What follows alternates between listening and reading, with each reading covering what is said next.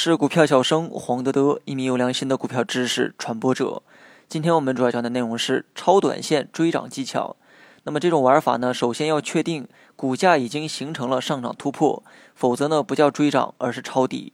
那么股价前期呢需要有向上突破的一个动作，随后在上涨途中的某一天突然出现跳空的缺口，并且继续高开高走，收出一个大阳线。那么这种动作呢，也是加速上涨的一个表现。这根阳线呢，一般伴随着近期最大的成交量。大阳线过后，次日啊便出现大阴线的下跌。当日的阴线也回补掉了之前的缺口。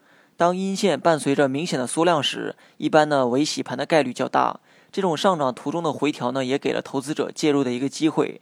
那么具体的图片我也放在了节目下方的文稿中，大家可以自行查看。这种走势啊，最理想的买点自然是出现大阴线的时候，但是这里呢需要具备几个条件，才能使买点更加安全。首先，跳空阳线后面的大阴线一定要回补缺口，而且大阴线收出的下影线越长，意味着今后继续上涨的可能性就越大。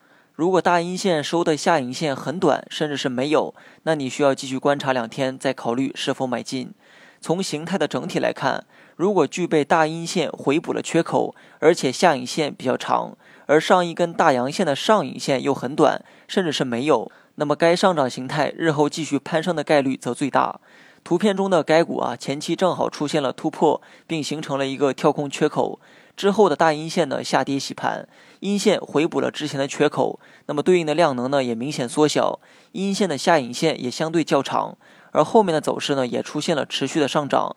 图中的走势啊，唯一不足的就是大阳线的上影线太长。如果阳线的上影线比较短，甚至是没有，则是最理想的一种形态。好了，以上是全部内容。你也可以将节目分享给他人，跟我一样做一名股票知识传播者。